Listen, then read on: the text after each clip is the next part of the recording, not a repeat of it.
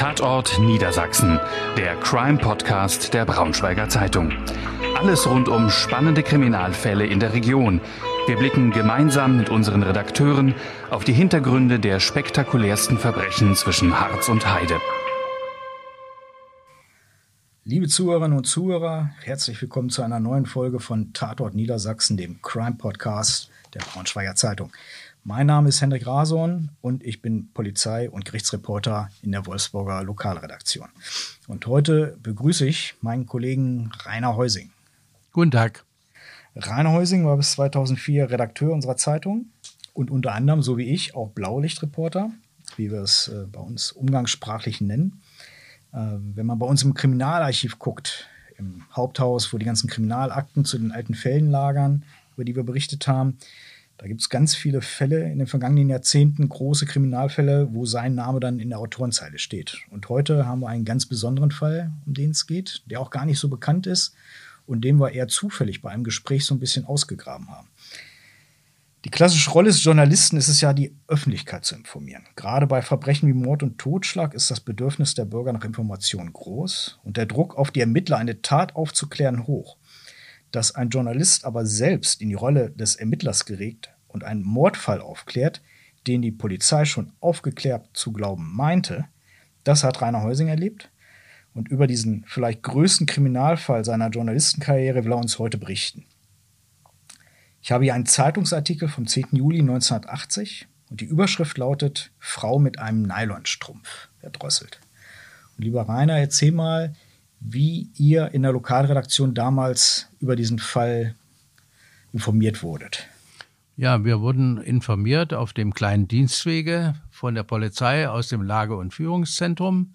Eine Pressestelle gab es bei der damaligen Polizeidirektion Braunschweig noch nicht. Ich bin nach Lehndorf gefahren, kam zu dem, sagen wir mal, Tathaus und äh, es kamen mir zwei Polizisten entgegen und sagten, Sie brauchen gar nicht reinzugehen, es ist alles klar. Zudem sind die Angehörigen völlig durcheinander. Mhm. Das heißt, die Ermittlungen vor Ort, die waren schon abgeschlossen? Ähm, zumindest hatte die Polizei zwei junge Männer im Visier, die mit äh, den beiden Angehörigen des Hauses, der Tochter und der Mutter, in der Nacht zuvor um die Häuser gegangen waren und mehrere Lokale aufgesucht hatten, Alkohol getrunken und die mit denen, äh, mit dem, mit der Mutter und der Tochter nach Hause gekommen waren. Also um es vorwegzunehmen, die Tote war wer? Die Tote war die Mutter, eine 52-jährige, und ich kam also in das Haus und äh, traf zunächst den Vater an, und fragte, ob ich reinkommen könnte. Und da rief aus dem Hintergrund eine junge Frau, vermutlich die Tochter, Papa, lass ihn reinkommen. Und ich bin in die Wohnung gegangen, etwa 50 Quadratmeter groß, mhm. Wohnzimmer, Schlafzimmer, Küche. Irgendwas Besonderes, sage ich mal, war das jetzt? Ja, auffällig war, dass die Tochter und ihr Vater äh, in dem Zimmer saßen und äh, Bier tranken. Mhm. Und ich durfte Platz nehmen und habe mich mit beiden über Gott und die Welt unterhalten, ähm, blieb eine Stunde. Inzwischen war der Vater eingeschlafen und äh, ich hatte ein gewisses äh, Zutrauen zu der jungen Frau gewonnen. Und äh, nach einiger Zeit fragte ich sie, na, nun sagen Sie mir mal, wie es wirklich war. Jetzt sind wir schon richtig mittendrin im Gespräch über ja. den Fall. Beschreib vorher vielleicht nochmal das Mädchen oder die Frau, diese junge Frau. Was war das für eine?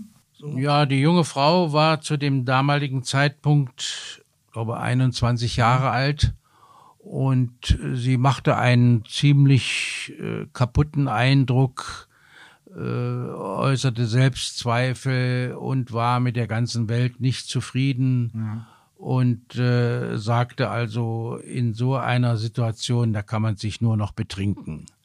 Dies tat sie zwar nicht, aber sie trank weiter und bat ihren Vater, ob sie eine Zigarette kriegen könnte, und er sagte, die Schachtel ist leer. und er bot ihr eine Zigarre an. Und wie gesagt, wir unterhielten uns dann weiter. Du musstest du die viel ausfragen oder hat die, hat die selbst von sich aus viel erzählt? Also es war der Eindruck und deshalb blieb ich ja auch so lange. Eigentlich wollte ich ja nur mir ein Foto von der Toten geben lassen. Das war früher bei uns so üblich, dass wir die Opfer darstellten. Hm. Heute nicht mehr. Heute dürfen wir das nicht mehr. Ja. Und es gab kein Porträtfoto von der Mutter, aber der Vater brachte uns das Hochzeitsbild von beiden. Die Mutter war wesentlich jünger. Die junge Frau sagte zu mir, zeigen Sie mir erstmal Ihren Presseausweis. Und das habe ich dann auch gemacht. Mir wurde auf der Couch ein Platz angeboten, den ich nahm, und äh, wir unterhielten uns und sie sagte, dass dort ihre Mutter gelegen habe. Genau auf der Couch, wo ihr saß. Ja, ja. ich hatte zunächst äh, ihren Vater gefragt, ob das sein Stammplatz sei, auf dem ich Platz nahm, und er sagte, nein, das ist alles in Ordnung, äh, Sie können hier Platz nehmen. Die Tochter bot mir etwas zu trinken an und ich sagte, um diese Zeit trinke ich keinen Alkohol. Aber sie und ihr Vater tranken weiter. Wie, wie viel Uhr war denn das? Äh, ich bin um 12 Uhr gekommen 12 Uhr und wir hatten eine ne? Weile ja. schon gesprochen. Da war es dann mittlerweile etwa 12.30 Uhr, 13 Uhr. Also Mittagszeit, du kommst dahin und die trinken schon sozusagen, trinken ja, weiter. Ja, so war, das ist der, der, richtige Aspekt, denn die hatten ja in der Nacht vorher schon reichlich zu sich genommen. Ja. War der Vater, hat er dem Gespräch überhaupt gefolgt? Der hat zunächst dem Gespräch gefolgt, ist aber dann im Laufe der Zeit äh, eingeschlafen. Ja, ja. So, das heißt also eigentlich hast du und die Frau dann zusammen eigentlich nur das Gespräch geführt und dann ja, dann seid ihr äh, natürlich, wolltest du wissen, was, was da passiert ist, denke ich mal. Ne? Ja, die Tochter sagte, äh, es ist alles so schlimm, äh, eigentlich kann man sich jetzt nur noch betrinken. Ich sagte dann zu ihr, dass sie sich erst einmal beruhigen mö möge und ich hörte ihr weiter zu. Sie weinte dann zwischendurch, aber wie gesagt, sie war also seelisch völlig, völlig kaputt und ich, mei, ich wähnte, dass irgendetwas in der Luft ist. Da stimmt da, was nicht. Dass ne? sie äh, etwas bedrückt. Und ich blieb und blieb und dann sagte ich zu ihr, nun sagen Sie mir doch mal, was wirklich geschehen ist. Also du hattest irgendwie einen Riecher, dass diese Geschichte, das kann nicht stimmen. Ja, denn äh, es waren zunächst zwei junge Männer in Verdacht geraten, die mit den beiden Frauen, ich sagte es schon, in der Nacht zuvor um die Häuser gezogen waren. Am Morgen war sie, so hatte sie das bei der Polizei angegeben, zu einer benachbarten Telefonzelle gegangen und hatte ihren Ex-Mann angerufen, von dem sie geschieden war. Mhm. Dann kam sie zurück und habe, muss man im Konjunktiv sagen, ja. ihre Mutter tot aufgefunden.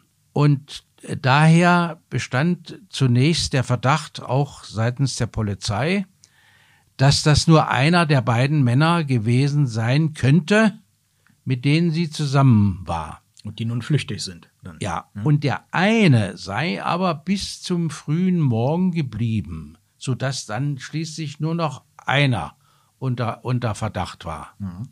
So, dann hatte sie mir einigermaßen zugehört und äh, ich merkte, sie wollte jetzt was sagen. Und ich stellte nochmals die Frage, sagen Sie mir mal, wie es nun eigentlich wirklich war.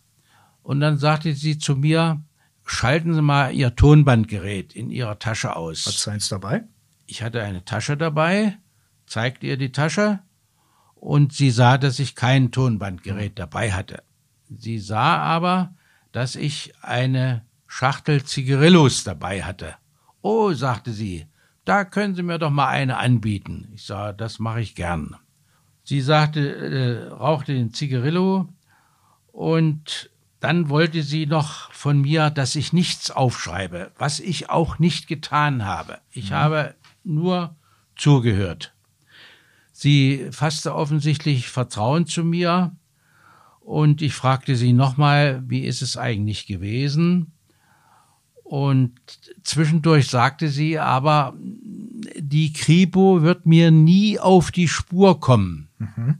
Ich sah, nun sagen Sie mir doch mal, ich kann mir das nicht vorstellen, dass mhm. das einer von den jungen Männern war. Mhm. Sagen Sie mir mal, wie es wirklich war. Mhm. Ja, und dann sagte sie zu mir, also eigentlich hätte ja mein Vater sterben müssen. Der war der größte Tyrann. Und dann habe ich mit meiner Mutter gesprochen, die musste sowieso schon Geld geben, weil wir den Taxifahrer von der Zechtour, der uns zurückgebracht hatte, nicht bezahlen konnten. Mhm. Und dann habe ich zu meiner Mutter nochmal gesagt, ich brauche dringend Geld. Und da hat die Mutter gesagt, es gibt nichts mehr. Daraufhin ist die junge Frau, wie sie mir dann gestand, zu einer Kommode gegangen, hat die obere Schublade aufgezogen, eine Strumpfhose rausgeholt und ihre Mutter erdrosselt. Äh, die Mutter röchelte dann noch eine Zeit lang und dann hat sie mit einem Kissen noch nachgeholfen, bis sie stumm war. Ich stelle mir jetzt mal gerade die Situation vor. Du sitzt da bei der jungen Frau, jetzt muss man sagen, bei der jungen Täterin auf dem Sofa und die gesteht dir einen Mord. Was hast du denn in dem Moment gedacht? Ja, das war für mich eine schwierige Situation und ich wollte nicht als Verräter darstellen. Ich war in einer Zwickmühle, bin dann. Weil du ihr Vertraulichkeit zugesichert hattest oder, oder wie meinst du das? Äh, das habe ich ihr nicht zugesichert. Ich mhm. habe einfach nur zugehört. Okay. Und sie hatte ja äh, zwischendurch immer gesagt, die Kripo kommt mir nicht auf die Schliche. Mhm. So, ich bin dann zurück in die Redaktion gefahren, habe dem Fall dem damaligen Chefredakteur Hans-Jürgen Heidebrecht erzählt ein weiser Mann und er traf natürlich auch eine weise Entscheidung. Der sagte zu mir, also wir stellen den Fall in der morgigen Ausgabe erstmal aus Sicht der Polizei dar, mhm. wo gesagt worden war, zwei Verdächtige im Visier. Mhm. Und dann gehen Sie, lieber Kollege Heusing, sagte Herr Heidebrecht, morgen zur Polizei und machen bei der Kripo Ihre Aussage. Und dann möge doch die Kripo die junge Frau noch einmal verhören, vielleicht gesteht sie dann die Tat von sich aus. Und so kam es dann auch. Ähm, ich will hier mal was aus dem damaligen Artikel, den du geschrieben hast, zitieren, den letzten Absatz. Das Motiv für die Tat ist bisher ungeklärt. Ein Sexualverbrechen soll nicht vorangegangen sein. Auch sei aus der Wohnung nichts entwendet worden. Die Kriminalpolizei teilte am Mittwochnachmittag mit, sie verfolge konkrete Hinweise zur Ermittlung der beiden jungen Männer, die sich zuletzt in dem Haus in Lehndorf aufgehalten hatten. Das ist richtig. Die Tat war am 9. Juli, der Artikel ist am 10. Juli erschienen und du bist dann am Mittag zur Polizei gegangen und äh, hast gesagt, willst du eine Aussage machen wahrscheinlich zu dem Fall, oder? Ja, und wie haben, wie haben die da reagiert? Das haben sie ja wahrscheinlich nicht erwartet, ne? Ja, ich glaube, der Lokalchef hat ja schon am Abend vorher äh, mit der Polizei Kontakt aufgenommen und ja? mich da angekündigt, dass ich am nächsten Morgen eine Aussage machen werde. Wo war das damals, die Aussage? Das war in Braunschweig. Die Kripo war äh, untergebracht in der Humboldtstraße. Ah ja. Gibt's heute da nicht mehr, ne? Die die Polizeidienststelle. Nein. Also du bist da reingekommen? Ja. Hast gesagt, so, ich mache jetzt eine Aussage. Ja. Und der, der Leiter der Mordkommission, Herr Keding, äh, der kannte mich ja von früher und der sagte, schildern Sie alles, was Sie gehört haben. Mhm. Und dann hast du sozusagen den Fall gelöst für die Polizei. Ich habe das alles nochmal berichtet, was mir die junge Frau erzählt hatte und äh, muss habe auch noch hinzugefügt, dass sie gesagt hatte, eigentlich hätte ihr Vater zuerst sterben sollen, mhm. denn der sei der eigentliche Tyrann gewesen. Mhm. Ihre Mutter sei zu gut für diese Welt gewesen. Nun muss man sagen, dass es in dieser Familie durch Alkoholeinfluss allerhand Probleme immer schon gegeben hatte und die Tochter hatte auch mal einen Selbstmordversuch äh, verübt, der aber äh, letztendlich nicht zum Erfolg geführt hatte. Ich habe äh, das Urteil und äh, da wird berichtet, was mit diesem Selbstmordversuch auf sich hat.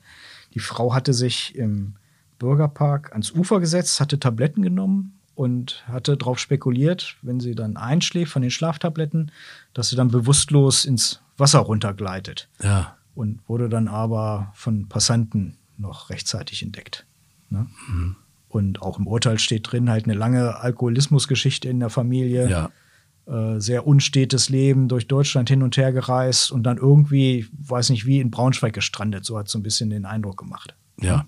Wie war das für dich, sag ich mal, als Zeuge auszusagen? Du bist ja eigentlich bist du ja der Berichterstatter, nicht der, der Zeuge oder der Ermittler. Ja aber letztendlich war es ja Bürgerpflicht, mhm. äh, zum, zur Aufklärung dieses Falles beizutragen. Nur ich wollte nicht alleine sozusagen wie ein Anzeigender auftreten. Und deshalb haben wir versucht, das einvernehmlich zu lösen und dass die Täterin dann von sich aus offiziell äh, die Tat bestätigte. Mhm. Warst du auch bei der Gerichtsverhandlung dabei? Ich war bei der Gerichtsverhandlung als Zeuge geladen. Mhm. Und da äh, hörte ich, dass die Angeklagte nochmal geschildert hatte, wie das war, dass sie eigentlich erst hätte ihren Vater umbringen wollen und dann andere äh, beschuldigt. Und das konnte aber während der Gerichtsverhandlungen ausgeräumt werden. Ich habe ja auch die Stelle aus dem Urteil und würde die mal gern mal so in der Gänze vorlesen, weil dort ziemlich gut aufgearbeitet wurde, wie sich das alles da zugespitzt hat in der Wohnung. Es ist so, wie du es geschildert hast, die saßen da nachts, haben getrunken, dann ist erst der eine gegangen, dann der andere. Die Mutter war stark angetrunken, die Angeklagte war angetrunken, Mutter und Tochter saßen auf der Couch, sich weiter unterhaltend und trinkend. Zwischen ihnen gab es keinen Streit. Die Mutter geriet nur in eine traurige, depressive Stimmung. Sie bekam, wie die Angeklagte es ausdrückt, wieder einmal ihren moralischen. Sie erzählte der Tochter, dass sie für ein paar Tagen habe sterben wollen. Sie habe alle Tabletten, die ihr der Arzt verschrieben habe, geschluckt. Sie könne das mit dem Vater nicht so länger ertragen. Die Angeklagte dachte bei sich, die Mutter könne das mit den Tabletten doch nie schaffen, sich selbst umzubringen. Während die Mutter weiter erzählte und ihr Leid klagte, schoss plötzlich in der Angeklagten der Gedanke hoch, sie könne ihre Mutter umbringen. Und jetzt kommt ein Zitat, die Angeklagte drückt diesen Gedanken so aus. Mensch, das schaffst du doch nie, aber ich, ich kann das. Zack, beschlossene Sache. Die Mutter kam ihr elend und hilflos vor. Sie dagegen fühlte sich stark und überlegen und in der Lage, die Mutter aus dem vermeintlichen Elend zu befreien. Dann wird ein bisschen geschildert, äh, wie sie eine Tatwaffe gesucht hat. Sie überlegte, eine Schusswaffe hast du nicht, mit dem Messer oder einem Schlagwerkzeug kannst du es nicht. Und plötzlich fiel die original verpackte Strumpfhose im Schrankfach ein. Dann wird weiter geschildert, wie halt die Tat vollzogen wurde, so wie du es geschildert hast. Erst mit der Strumpfhose, die Mutter war noch nicht gleich tot und dann nochmal mit dem Kissen ins Gesicht. Ja, meinst du, die Frau wäre damit durchgekommen, wenn du nicht dabei gewesen wärst und mit ihr gesprochen hättest? Ja, sie hat ja in der Gerichtsverhandlung dann auch nochmal den Versuch unternommen, einen der beiden Männer, mit denen sie um die Häuser gezogen war, zu belasten. Mhm. Aber das wurde dann im Laufe der Verhandlungen äh, zerstreut und ich bin ja dann auch als Zeuge gehört worden und dann kam eben das Gericht zu seinem Urteil. Mhm. Ich finde es ja ganz interessant bei diesem Urteil. Eigentlich so vom Gefühl her müsste man ja sagen, das ist eine Mörderin. Aber auch, da hat sich die Kammer, finde ich, ganz kluge Gedanken gemacht und hat ja. gesagt, nee, ist keine Mörderin. Ja. Weil es immer äh, ausschlaggebend, was der Täter im Moment der Tat, bei solchen Taten, was sein Ziel war. Und auch da möchte ich mal was aus dem, aus dem Urteil vorlesen. Ähm, ist ja immer die Frage, liegen Mordmerkmale vor oder nicht? Und jetzt könnte man sagen, die Mutter sitzt da auf dem Sofa und ist bedudelt und dann kommt die Tochter an mit der Strumpfhose und blitzschnell legt sie die über den Hals und zieht zu.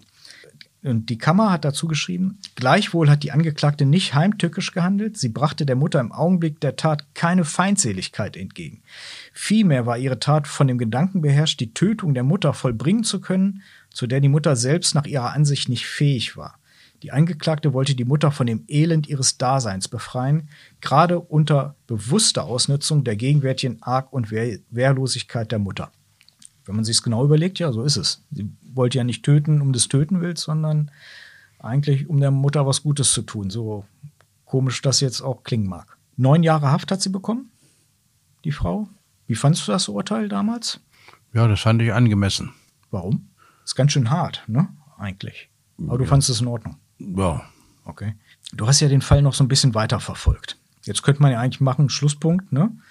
Die Frau ist verurteilt worden, so. Aber jetzt, jetzt geht's ja, jetzt nimmt dieser Fall noch eine ganz irre Wendung.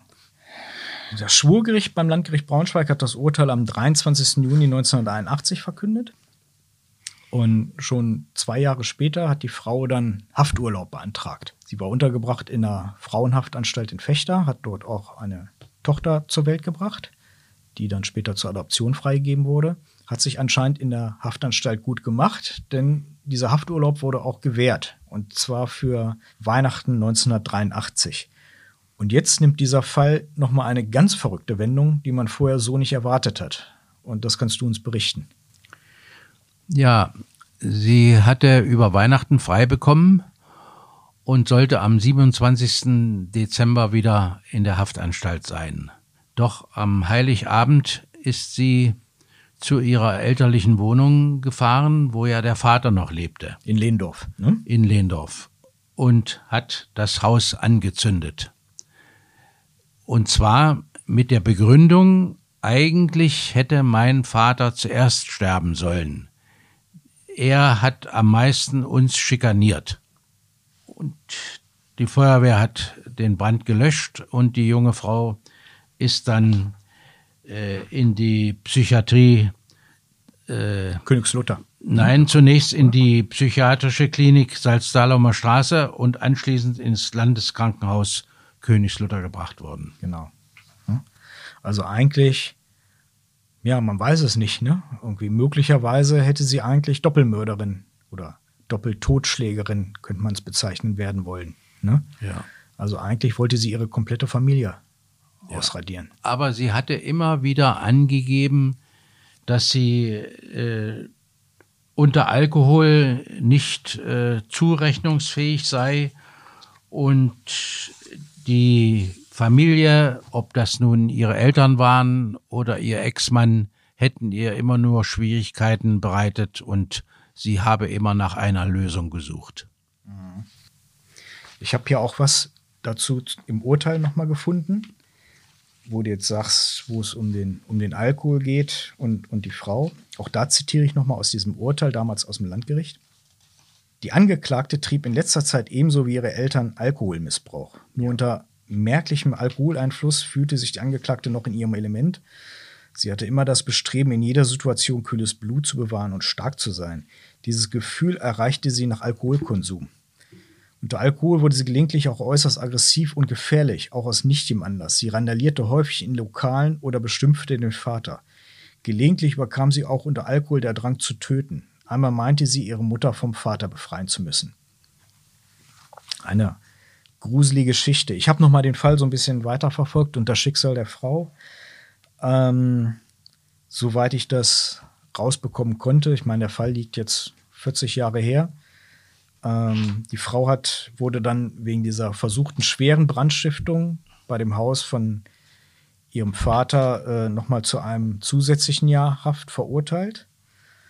Äh, sie hat es dann geschafft, in der Haftanstalt ihren Hauptschulabschluss nachzuholen.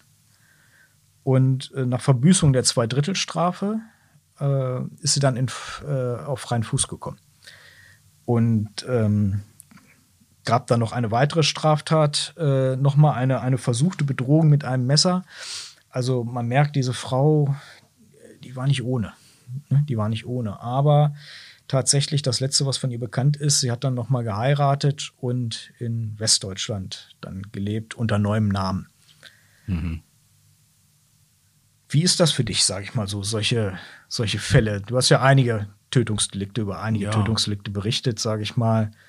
Ähm, Das war schon ein besonders tragischer Fall. Und es kommt ja noch hinzu, dass die Tochter, die sie in der Haft entbunden hatte, dass sie die zur Adoption freigegeben hat. Die Tochter lebt, ist heute 35 oder 36 in München.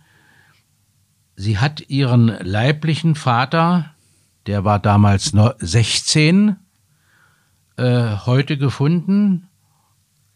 Das war ja ein Fall, von vielen, muss man ja sagen, über die du berichtet hast. Ne? Ich hatte ja eingangs berichtet, dass ja über einige Kriminalfälle in deiner Berufskarriere berichtet. Was war so der, der, der größte Mordfall bei dir?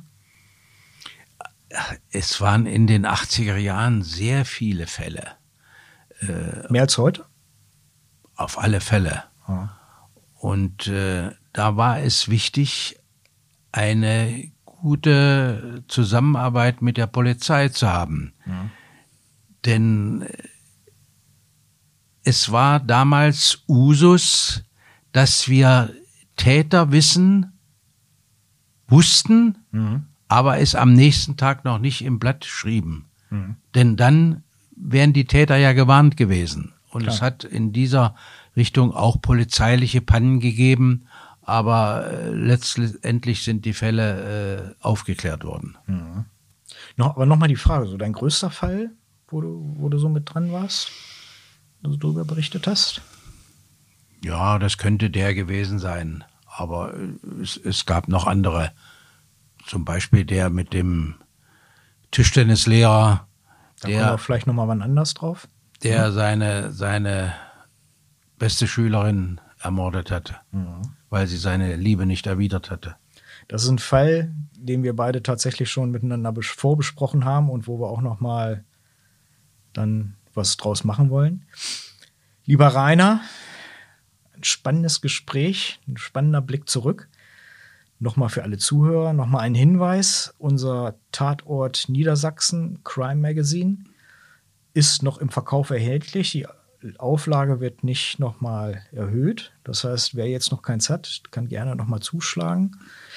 Lieber Rainer, vielen lieben Dank, dass du die Zeit genommen hast. Und Ihnen, liebe Zuhörer, wünsche ich noch einen schönen Abend und einen guten Sommer. Mehr Podcasts unserer Redaktion finden Sie unter braunschweiger-zeitung.de slash podcast.